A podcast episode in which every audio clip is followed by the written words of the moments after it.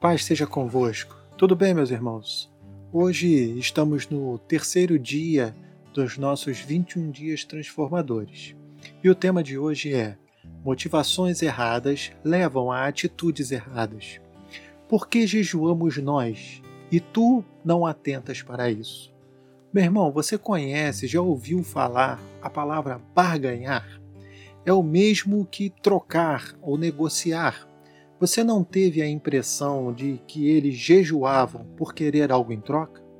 O texto de Isaías 58, a qual é o, o, o âncora desses nossos 21 dias transformadores, avisa que eles buscavam a Deus, estavam desejosos de conhecer seus caminhos, mas Deus não respondia.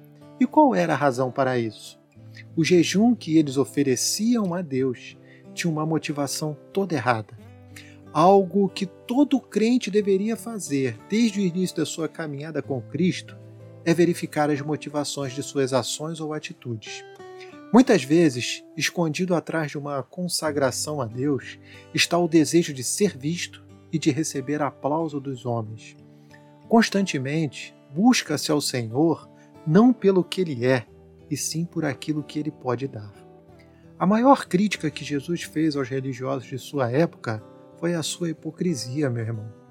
A palavra hipocrisia, hypocrites, no grego, significa fingimento, falsidade, e era o nome que se dava às pessoas que trabalhavam no teatro e geralmente usavam máscaras.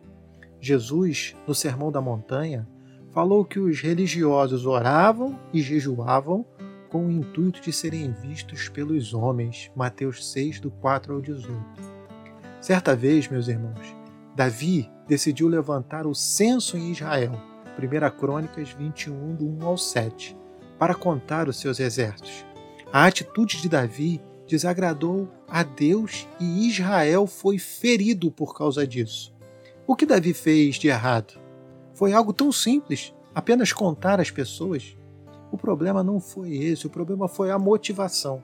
Davi feri, fez isso por soberba porque queria a exaltação pelas suas conquistas.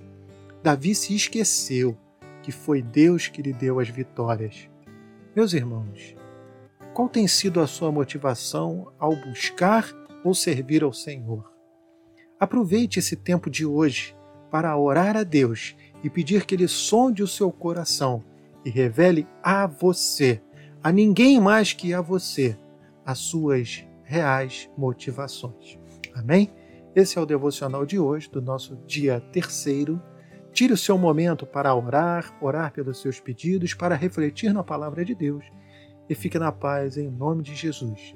Continue firme no seu propósito do seu jejum. Um dia abençoado. Deus te abençoe.